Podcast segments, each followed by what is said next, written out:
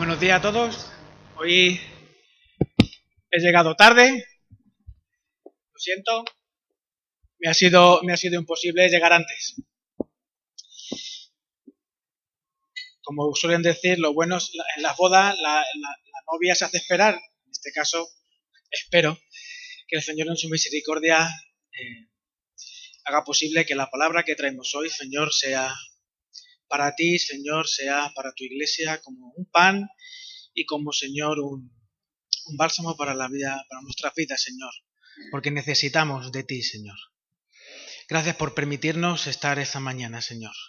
Gracias por darnos el privilegio y la oportunidad, Señor, de, de adorarte, de hablarte, Señor, teniendo la conciencia de que tú nos escuchas, de que tú estás aquí presente hoy, Señor, que el versículo que dice que dos o tres reunidos en tu nombre, allí estás tú, no son simplemente unas palabras mágicas.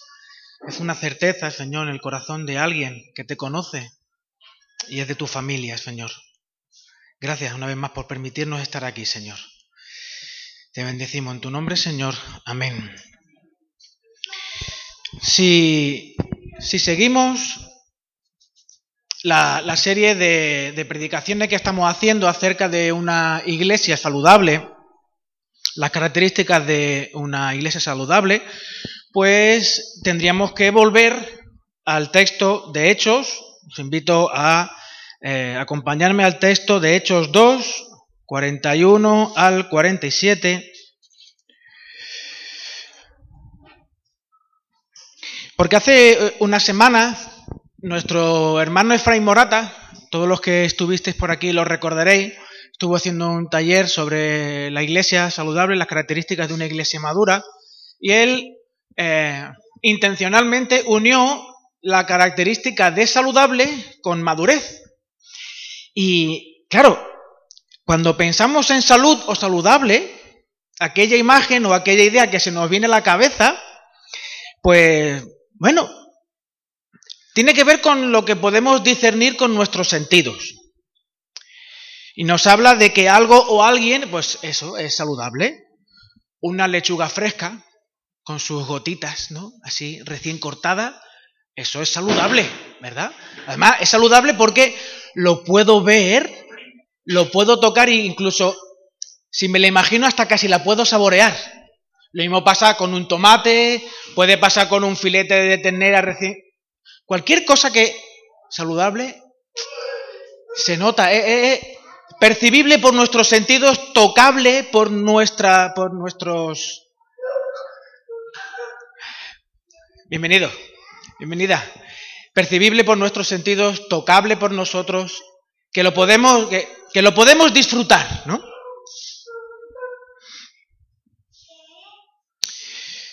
Y si pensamos en una persona, saludable estamos pensando en una persona pues que no tiene sobrepeso, que a pesar de los años aún, capaz, aún es capaz de disfrutar de la vida y como se ven muchos anuncios de esto de, cremas para, para las personas que tienen dolores como yo tengo en los brazos y tal, que se ve coger a los nietos en los aires, que parecen personas que tienen 20 años y en verdad, o por lo menos ese es el anuncio, tienen personas pues ya con sus canas, con su, ¿no? Con su con su, con su edad, digámoslo así, ¿no? Una persona saludable, algo saludable, atiende a lo percibible por, los, por nuestros sentidos, algo que podemos ver, que podemos tocar, que podemos incluso saborear. En cambio, la madurez apunta al carácter de una persona. El carácter de una persona. A todo lo que tiene que ver con su vida interior, sus convicciones, sus principios y todo aquello que le hace ser lo que es. El motor que le hace comportarse como se comporta.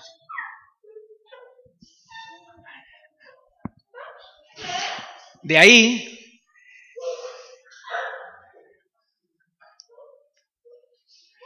de ahí que un, que un cristiano maduro sea un cristiano saludable. Inevitablemente un cristiano maduro es un cristiano saludable. Una iglesia madura es una iglesia saludable. El texto que, con el cual eh, hemos introducido la, predicación, el de Efesios 4, voy a, voy a leer, voy a leerlo en, en otra versión, en la versión que traigo hoy, que es la nueva versión internacional. El versículo 13. De este modo, el Señor ha dotado a la iglesia de personas y dones para, para, de este modo, todos lleguemos a la unidad de la fe y del conocimiento del Hijo de Dios, a una humanidad perfecta que es conforme a la, plena, estatura de Cristo. Esta palabra perfecta en, el griego no solamente habla de algo acabado, a lo que apunta es a la madurez, a una iglesia madura. Dios ha dotado a la iglesia con personas que la ayudan a madurar, con dones que le ayudan a madurar. Fijaos cómo lo traduce en Primera de Corintios, en la misma palabra en Primera de Corintios capítulo 14, versículo 20. Versículo 20. Hermanos, no seáis niños en vuestro modo de pensar, sed niños en cuanto a la malicia, pero adultos en vuestro modo de pensar. Adultos, maduros. En la ley está escrito, por medio de gente, por medio de gente de lengua extraña y por boca de extranjero hablaré a este pueblo, pero ni aún así me escucharán, dice el Señor. De modo que el hablar en lenguas es una señal, no para los creyentes, sino para los incrédulos. La madurez de la que habla Pablo no siempre está vinculada a la edad de la comunidad, a la edad de las personas. Pero se presupone más evidente cuanto más tiempo ha pasado. Una iglesia que está recién nacida, que lleva 3, 4, 5, 6, 10 años, se presupone más inmadura que una iglesia que tiene, que va a le faltan dos años para cumplir 60, ¿verdad? A un chiquillo se le presupone mayor inmadurez que un adulto con 40 años, ¿verdad? O un adolescente que un adulto con 60, ¿verdad? se cae por la lógica. Sin embargo, con el paso del tiempo, a esa comunidad le puede pasar como a Elí, que a pesar de ser más mayor que Samuel y presuponer una madurez, ya hacía mucho tiempo que Dios no se manifestaba a través de él. ¿Qué fue lo que le pasó a Elí? Pues hoy no lo vamos a ver. Lo veremos, si Dios quiere, la próxima vez cuando hablemos de un liderazgo saludable para una iglesia saludable. Pero para el tema que nos atañe, en el caso de Samuel y Elí, la salud y la madurez no siempre dependen de la edad de las personas. Una comunidad con más historia no significa que tenga más madurez. Puede tener más experiencia. Puede tener más experiencia. ¿Os acordáis de la historia, no? Samuel estaba dormido y escuchó su nombre que le llamaban y fue a hablar con Elí. Elí, ¿qué necesitas? ¿Qué te pasa? Él le dijo, yo no te he llamado. Vete a la cama, como con mis niños anoche, igual. Yo no te he dicho nada, vete a dormir ya, hombre. Vuelve Elí, eh, Samuel vuelve a escuchar su nombre, vuelve a ir a Elí y dice Elí, uy, aquí mm, esto no es normal. Aquí hay un elemento sobrenatural que no es normal. Entonces, Elí sabe que cuando algo sobrenatural sucede, lo que tiene que hacer es decir, Señor, heme aquí. Pues eso fue lo que le dijo a Samuel. Eh, cuando, cuando te vuelva a suceder, si te vuelve a suceder, dile, Señor, heme aquí. Y eso fue lo que sucedió. Y a partir de ahí, en Silo volvió a brotar la palabra de Dios a través de Samuel. Sin embargo, la madurez, la salud no son exclusivas de la edad. Se espera y se presupone en la gente adulta, en la gente mayor, en la iglesia con muchos años. Sin embargo, de lo que nos habla el texto de Hechos 2, 41 al 47, es de carácter, de madurez, de la característica de una iglesia madura y saludable y, por supuesto, de las consecuencias de esa salud y esa madurez. Vamos a leerlo otra vez, 2 del 41 al 47, para refrescar la memoria porque ya hace, ya hace semanas que no, que no compartimos sobre este tema. Lo, digo, estoy leyendo en una versión diferente, así que si hay algo que no coincide, no os preocupéis. Dice, así pues, los que recibieron su mensaje fueron bautizados y aquel día se unieron a la iglesia unas 3.000 personas. se mantenían firmes en la enseñanza de los apóstoles, en la comunión, en el partimiento del pan y en la oración. Todos estaban asombrados por los muchos prodigios y señales que realizaban los apóstoles. Todos los creyentes estaban juntos y tenían todo en común, y vendían sus propiedades y posesiones y compartían sus bienes entre sí, según la necesidad de cada uno. No dejaban de reunirse en el templo ni un solo día. De casa en casa partían el pan y compartían la comida con alegría y generosidad, alabando a Dios y disfrutando de la estimación general del pueblo, y cada día el Señor añadía al grupo los que iban siendo salvos. Siguiendo el guion que Lucas nos propone, hemos estado viendo, pues, a partir del versículo 41 en adelante, pues hemos estado viendo la perseverancia y la unidad en la iglesia, hemos reflexionado sobre los símbolos del pan y el vino, sobre el bautismo, hemos reflexionado también acerca de la comprensión y la necesidad que tenemos del Evangelio en nosotros mismos y sobre la adoración a Dios. Y lo último que estuvimos viendo fue la oración y cómo la oración se enclava dentro de la adoración en el templo. Los hermanos en aquel momento. Me gustó mucho cómo eh, el hermano Efraín, de las veintipico epígrafes que trajo, que fue bastante extenso, habló sobre cómo la madurez de una iglesia se observa en sus cultos de oración. La lista de oración de la iglesia habla de donde tiene puesto su corazón. Si es una lista de enfermos o enfermedades, si es una lista del INEM, de, todas aquellas personas que no tienen trabajo, o, por el contrario, se centra en buscar el reino de Dios, rogar por su desarrollo y en cómo hacer visible en la iglesia el carácter de su Señor. Pensando en esto, yo he estado muy eh, muy preocupado por cómo mi trabajo me, hace sentir. Porque a veces mi trabajo eh, me, desgasta tanto. Y no solo, no solo físicamente, sino en las luchas que tengo que, llevar adelante porque mm, mm, no siempre se hacen las cosas bien.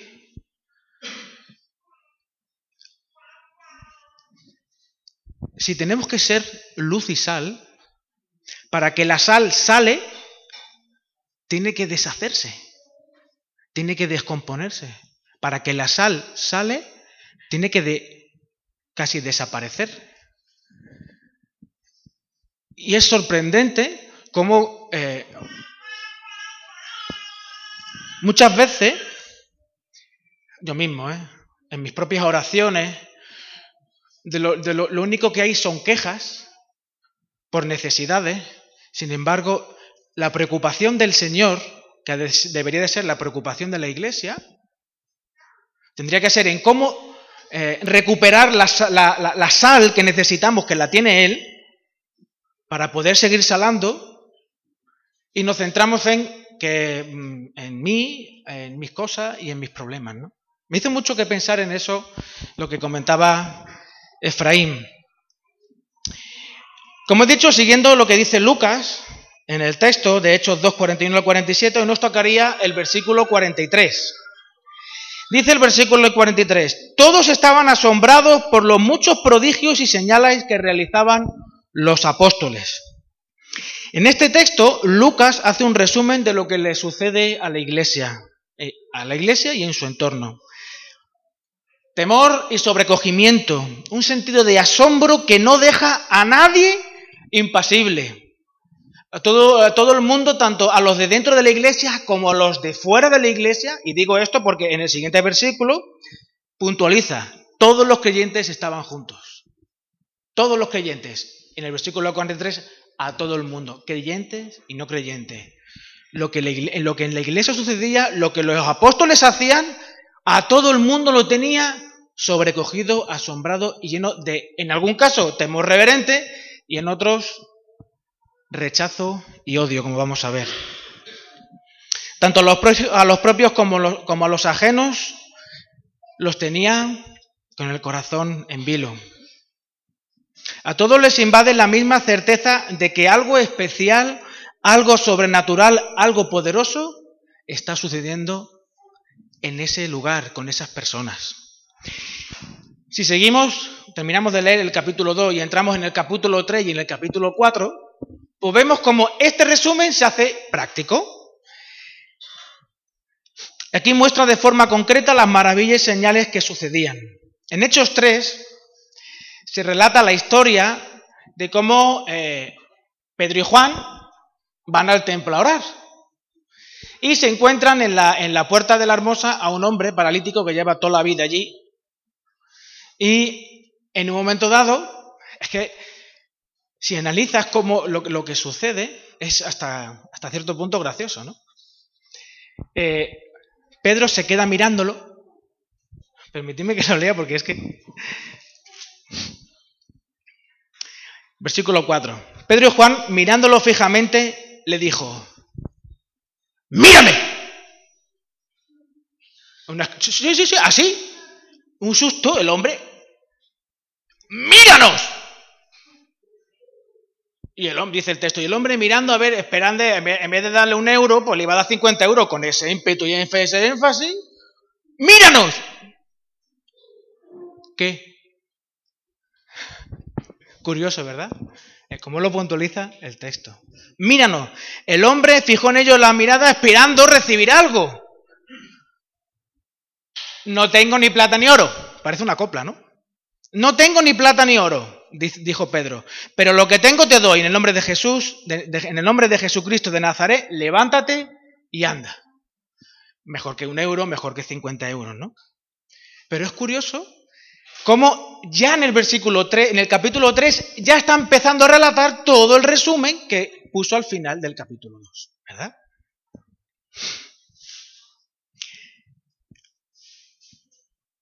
Fijaos lo que sucede después de que, de que esto se está poniendo en práctica.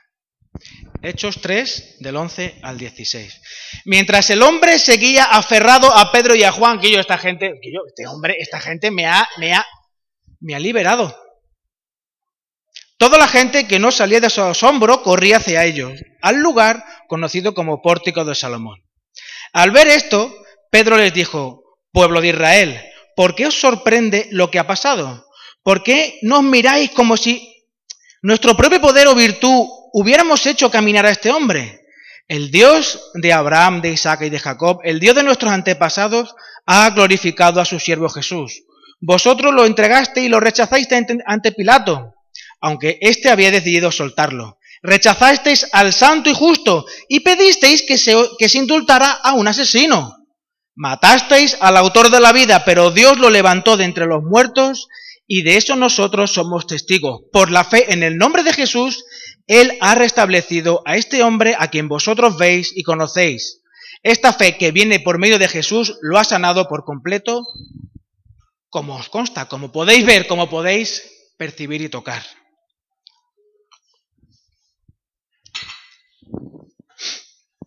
Las maravillas y las señales que realizaban los apóstoles, los apóstoles apuntaban a una dirección. Eran señales en el camino, eran hitos. Es como eh, si de alguna manera eh, quisiéramos ir de aquí a un sitio que yo no he ido nunca, Orense, de aquí a Orense, y para ir a Orense hay que seguir las señales, o, las señales del mapa, o las señales de tráfico, o las señales de GPS, pero alguna señal tienes que seguir. Pues de, de eso de lo que está mostrando el texto, que todo lo milagroso que sucedía eran señales que apuntaban al Señor.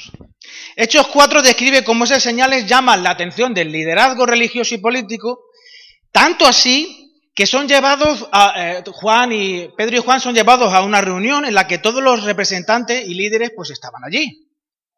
Estos líderes les indican que no hablen más de Jesús, que no difundan su enseñanza y que dejen de hacer todo lo que están haciendo, porque provocan caos y desorden social.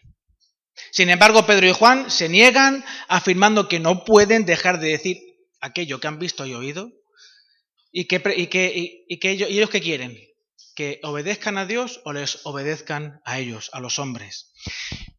Observad la consecuencia de todo esto. Hechos 4.4 y luego vamos a leer de 23 al 33. Hechos 4.4. Pero muchos de los que oyeron el mensaje creyeron. Y el número de estos llegaba a unos 5.000. Señal que apunta Jesús, la gente cree en Jesús. 23 al 33. Al quedar libres, Pedro y Juan volvieron a los suyos y les relataron todo lo que les habían dicho los jefes de los sacerdotes y los ancianos. Cuando lo oyeron, alzaron unánimes la voz en oración a Dios. Soberano Señor. Un culto de oración. Pedro y Juan salen y van a la iglesia porque saben que allí está en el culto de oración orando por ellos. Soberano Señor, creador del cielo y de la tierra, del mar y de todo lo que hay en ellos. Tú, por medio del Espíritu Santo, dijiste por boca de nuestro Padre David, tu siervo, ¿por qué se sublevan las naciones y en vano conspiran los pueblos? Los reyes de la tierra revelan a los gobernantes, se confabulan contra el Señor y contra su ungido. En efecto, en esta ciudad se reunieron Herodes y Poncio Pilato con los gentiles y con el pueblo de Israel contra tu santo siervo Jesús a quien ungiste, para hacer lo que de antemano tu poder y tu voluntad habían determinado que sucediera. Ahora, Señor, toma en cuenta sus amenazas y concede a tus siervos el proclamar tu palabra sin temor alguno. Por eso extiende tu mano para sanar y hacer señales y prodigios mediante el nombre de tu santo siervo Jesús. Después de haber orado, tembló el lugar en el que estaban reunidos y todos fueron llenos del Espíritu Santo y proclamaban la palabra de Dios sin temor alguno. Los versículos del 23 al 33 hablan de, hablan de un crecer en intimidad y conocimiento del Señor. El Señor transformó su corazón de tal manera que su voluntad se acercaba cada vez más al carácter de Jesús, que era agradar al Padre.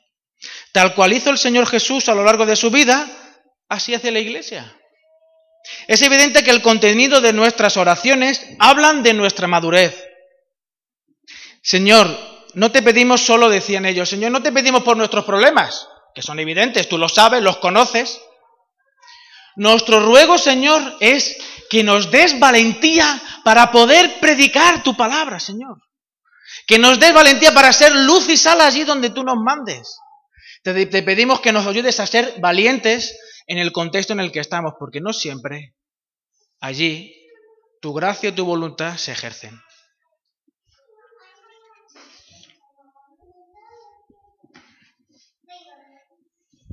Es evidente que las señales presentes en la iglesia, hechas a través de los apóstoles, pues tenían una dirección, buscaban un propósito, tenían un objetivo. Había un proyecto claro de Dios que era transmitido a la iglesia y que la iglesia vivía y buscaba de forma intencional. No era un vamos a dejarnos llevar. No sé si alguna vez os habéis eh, dado cuenta o... No lo sé. Pero últimamente yo estoy reflexionando mucho en torno a cómo a veces buscar la voluntad de Dios me excusa cuando las cosas no me salen como yo quiero. Señor, tú tienes la culpa. Un ejemplo muy sencillo. Cuando empezamos con todo esto del piso, nosotros estuvimos orando un montón. Eh, estuvimos consultando a algunos hermanos, a la familia, leímos en su palabra y en ningún momento el Señor nos dijo que no. Tampoco nos dijo que sí. Si el Señor nos dice que no, pues será su voluntad. No le he echado yo broncas al Señor, Madre del Amor Hermoso. Y en el fondo, lo que el Señor me está diciendo, a mí, yo no sé a vosotros, es, tus decisiones te hacen ser responsable. Tú no, la madurez, cuando uno es maduro, es adulto, toma decisiones en función de lo que es. Por tanto, eres responsable de lo que decides. Yo voy a estar contigo. ¿Tú, has notado que en algún momento yo te haya dejado tirar, Rubén? ¿Tú has notado que en algún momento eh, la gracia y la misericordia mía no, ya están no, hayan estado, contigo? Lo que, yo, lo que yo sí he notado, Señor, es que las cosas no han salido como yo quería. Y claro, busco la voluntad de Dios para que Dios me la diga y si me salen las cosas más, le echo las culpas a Él.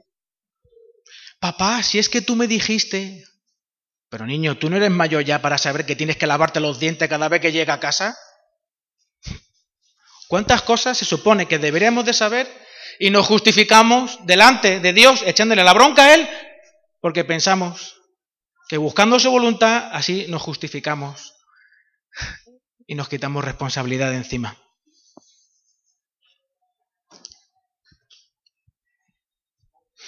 ¿Cuáles son las señales que ocurren en una iglesia madura, en una iglesia saludable?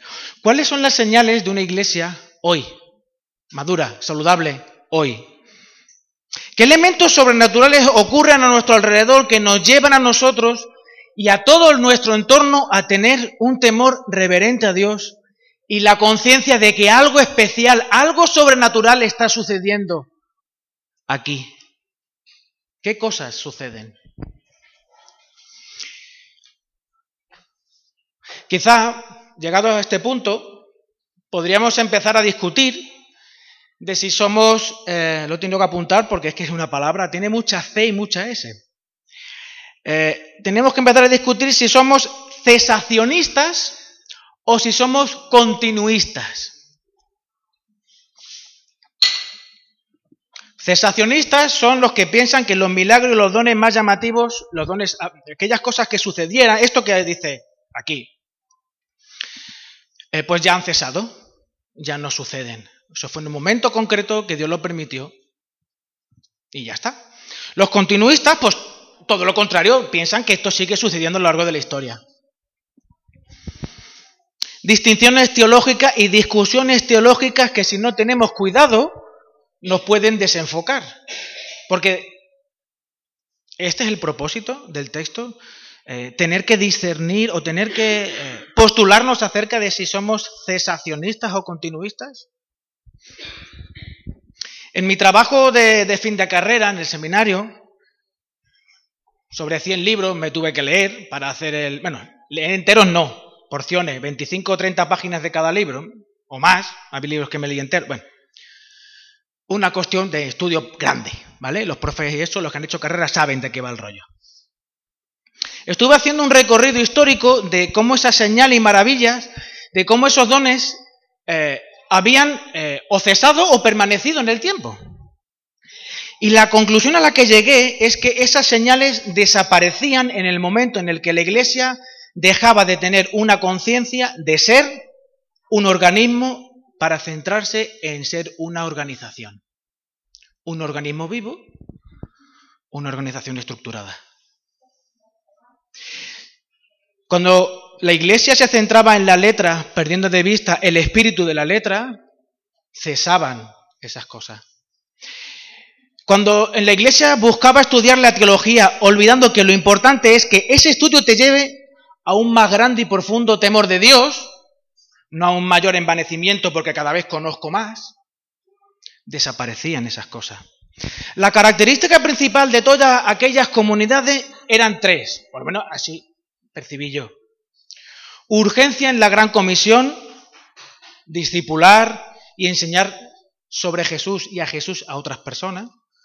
Tener las escrituras como regla de fe y conducta y una fe sencilla en la que la comunión y el perdón eran claves. Una fe sencilla, unos cultos sencillos, no altamente estructurados en el que lo importante es que todo suceda como tiene que suceder. Era curioso eh, observar cómo esa vitalidad en todas las comunidades, que me vi alrededor de 15 o 20, al pasar el tiempo se hacían cada vez menos evidentes y al poco surgía otra comunidad que buscaba mayor comunión con Dios, un culto a Dios más sencillo e íntimo y un estudio de la palabra más práctico y menos académico, menos teórico y más que se pueda poner en tu vida a día. Durante algún tiempo la iglesia estuvo discutiendo sobre la sexualidad de los ángeles. ¿Es práctico eso para tu lunes? ¿Saber si los ángeles mm, tienen pene o vagina? Pero ¿cómo saber si una persona o una comunidad es madura en Cristo? ¿Cómo medir eso? ¿Cómo se puede medir eso? ¿Cómo saber si hemos crecido espiritualmente o no? Una comunidad madura es aquella en que las maravillas y las señales apostólicas son la norma. Si esto es así, ¿qué sucede con nuestra iglesia Tarsi? Porque yo tengo un montón de dolor en los brazos. ¿eh? O vosotros no oráis bien o yo tengo poca fe. Hay evidencia en la escritura de que es muy fácil confundir el fin con los medios. De hecho, es una señal de inmadurez confundir el fin con los medios. De hecho, si hacemos memoria, el propio Señor Jesús no se centró en lo milagroso, no sustentó su ministerio en hacer cosas súper chulas. Fijaos lo que dice Marcos capítulo 1, versículos del 23, del 29 al 39. Marcos 1 del 29 al 39. Tan pronto como salieron de la sinagoga, Jesús acaba de empezar el ministerio, empiezas a predicar. Jesús fue con Jacob y Juan a casa de Simón y Andrés. Andrés, la suegra de Simón, estaba en cama con fiebre y enseguida se lo dijeron a Jesús. Él se le acercó, la tomó de la mano y la ayudó a levantarse. Entonces él se, se le fue la fiebre y se puso a servirles. Al atardecer, cuando ya se ponía el sol, la gente le llevó, le llevó a Jesús todos los, todos los enfermos y endemoniados, de manera que la población entera se estaba congregando a la puerta de esa casa. ¡Qué caos! Jesús sanó a muchos que padecían de diversas enfermedades. También expulsó a muchos demonios, pero él no les dejaba hablar porque sabían quién era el Señor. Muy de madrugada, cuando todavía estaba oscuro, Jesús se levantó, salió de la casa y se fue a un lugar solitario donde se puso a orar. Simón y sus compañeros salieron a buscarlo. Por fin te hemos encontrado, le dijeron. Todo el mundo te busca. ¿Tienes una cola de gente? Señor, que tenemos que seguir con esto, que no veas tú que cómo mola. ¿Cómo mola? Todo lo que haces tiene a la gente en vilo. Vamos para allá, que tienes un montón de gente ahí en la puerta de esta mujer, que le, van a echar la casa abajo. Jesús respondió, vámonos de aquí a otras aldeas cercanas donde también pueda predicar. Porque para eso he venido, para predicar, no para hacer señales espectaculares.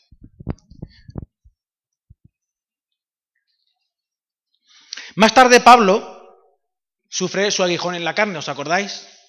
Que tiene su aguijón en la carne, algunos dicen, algunos teólogos dicen que es una cuestión de ceguera, porque no recuerdo en qué carta dice eh, al final, pues aquí firmo con mi puño y letra, y se, supone que en los manuscritos se ve una letra grande, etc. ¿Vale? También tuvo que dejar a Trófimo, a uno de sus compañeros de ministerio, en Éfeso porque estaba enfermo, y los problemas de estómago de Timoteo. Y podemos seguir. Es de infantil, de inmaduro centrarse en esto. De hecho, el propio Jesús nos advierte de que las señales pueden representar un problema. Mateo 24, 24. Mateo 24, 24.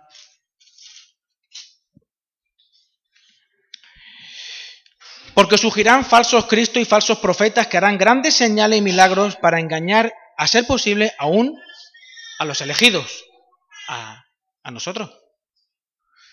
Entonces, ¿de qué nos está hablando aquí Lucas? ¿Qué tiene que ver este elemento como característica de una iglesia eh, eh, madura y saludable? ¿Cómo eso se hace práctico hoy? De lo que habla Lucas es que cuando la comunidad es madura y saludable, la presencia del Señor se hace evidente. Lo sobrenatural forma parte de la vivencia de la comunidad y se hace evidente en el carácter transformado y cada vez más cercano al Señor. Observa como Pablo eh, lo dice a los Corintios, en Primera de Corintios, buscado si queréis. Primera de Corintios 13, 11. Dice Pablo, cuando yo era niño, hablaba como niño, pensaba como niño, juzgaba como niño, pero cuando ya fui hombre, dejé de lo que, lo que era, dejé lo que era de niño. Ayer, Abiel, estando en la playa, estaba el sol poniéndose, ¿verdad, Abiel? Que tú querías ir, a, ir para allá nadando hasta el sol, ¿te acuerdas? ¿Que me lo dijiste? ¿Te acuerdas? Como ve el sol caer, dice, vamos para allá, papá, que yo quiero tocar el sol. Y digo, tío, te vas a quemar. Papá, si está en el agua. Qué bonito era, hijo. Cuando yo era niño, hablaba como niño, pensaba como niño, juzgaba como niño, pero cuando ya fui hombre dejé lo que era de niño. ¿Cómo hablamos? ¿Cómo hablas? ¿Cómo piensas? Lo que un creyente dice con sus labios es la evidencia de lo que está en su corazón. El hombre bueno, del buen tesoro de su corazón, saca lo bueno. Y el hombre malo, del mal tesoro de su corazón, saca lo malo, porque de la abundancia del corazón habla la boca. Tarde o temprano, nuestros dichos revelan lo que somos. Cuando un cliente está constantemente quejándose, Rubén, murmurando, Rubén, yo simplemente describo una realidad, no, no, tú estás metiendo cizaña por un tubo, Rubén. Criticando, cuando se exalta a sí mismo, cuando habla con arrogancia, cuando usa palabras obscenas, y está ofendiendo a sus semejantes, debemos concluir que tal persona es un niño espiritual.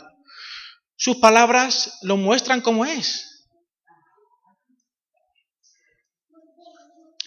Cuando pensamos como un niño, eh, habla de no solamente de lo que hablamos, sino de nuestro interior. El rey Salomón enseñaba que el hombre es como piensa, Proverbios 23, 7. Lo que domina los pensamientos de una persona revelan su carácter interno revelan el motor por el cual hace las cosas.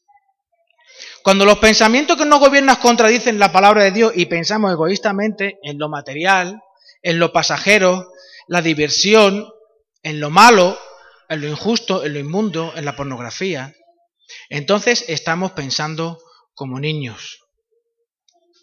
Y cuando juzgamos como niños, es conducir nuestra vida con las características propias de un infante. En esta, en esta etapa mis niños, ya no tanto, pero los niños lloran un montón. Se supone que lloran porque no saben comunicarse de otra manera, ¿no? Eh, su lenguaje, pues es eso, sino que el Séfora, pues es un vivo ejemplo. Está llorando siempre. Siempre no, pero ayer me dice mi hermana, Rubén, hoy se ha levantado de la siesta se ha puesto a llorar. Pues, tocándole la frente, le miraba el pañal, llorando. ¿Qué le pasará? Pues no lo sé, pero llora. En esta etapa los niños lloran, los seres humanos lloran por cualquier razón. Dependen de otros. Quieren siempre jugar y no asumen ninguna responsabilidad. Se sienten el centro de todo y nos les gusta compartir lo que tienen. Esto es mío, esto es mío y nadie me lo quita. Este es mi trabajo, este es mi ministerio, esto es mío y nadie me lo quita. Tomando estas cualidades como referencia, se pueden considerar a un niño espiritual a que siempre se está quejando. Es que las cosas nunca se hacen como yo digo. Tu vivencia espiritual y personal dependen de lo que otros hagan. Es que como los demás no van al culto de oración, pues yo tampoco voy. Por ejemplo,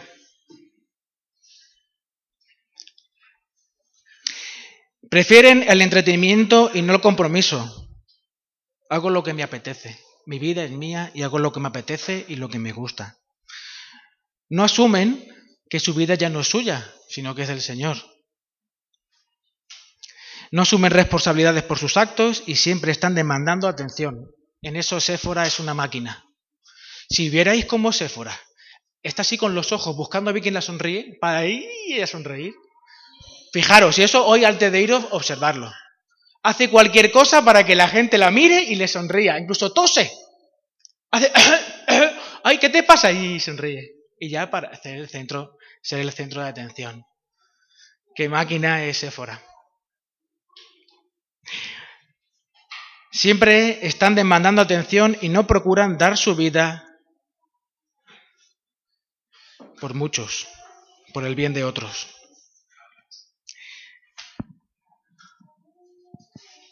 ¿Cómo estás tú? Porque al fin y al cabo, de lo que nos habla el texto es de cómo estás tú. Cuando, cuando eh, estaba preparando esto, eh, el Señor me interrogaba mucho acerca de cuál es tu mm,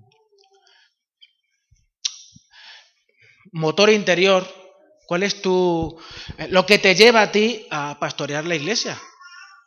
¿Qué es lo que te lleva a ti a hacer esto, Rubén? ¿Por qué haces esto? ¿Por qué haces esto? ¿Por qué cada uno de nosotros se comporta como se comporta y hace lo que hace?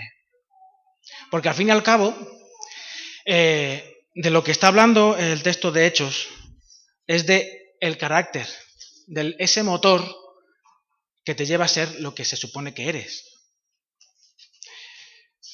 Por eso en esta mañana,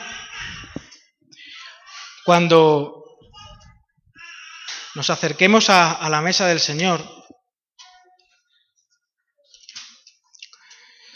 tenemos que, ser muy conscientes no solo de que el pan y el vino nos, recuerdan eh, la muerte del Señor, su resurrección y su sangre vertida por nosotros en la cruz para eh, liberarnos del pecado y hacernos una nueva persona, sino es, es interesantísimo darse cuenta que Corintios 11 está precedido de los dones espirituales y del carácter del cristiano. Corintios 13. Ese, texto tan leído y releído en las bodas que muchos de nosotros casi no sabemos de memoria. Porque inevitablemente el pan y el vino no solo nos recuerda ese elemento abstracto, y digo abstracto porque ninguno de nosotros estuvo allí en la cruz, ninguno de nosotros vio a Jesús morir y ninguno de nosotros lo vio resucitar. Por eso digo abstracto. El pan y el vino nos recuerda que estamos aquí con el propósito de que nuestro carácter sea transformado y estos símbolos nos ayudan a no olvidar que Cristo es el centro de la iglesia. Esto es lo que nos lleva a pensar, a recordarnos el Evangelio, a recordarnos que hemos de ser luz y sal. Y digo hemos porque es un acto de la voluntad. Yo muchos días no tengo ganas de ser luz y sal. Os lo digo de verdad. Muchas ganas no tengo ganas. Muchos días no tengo ganas.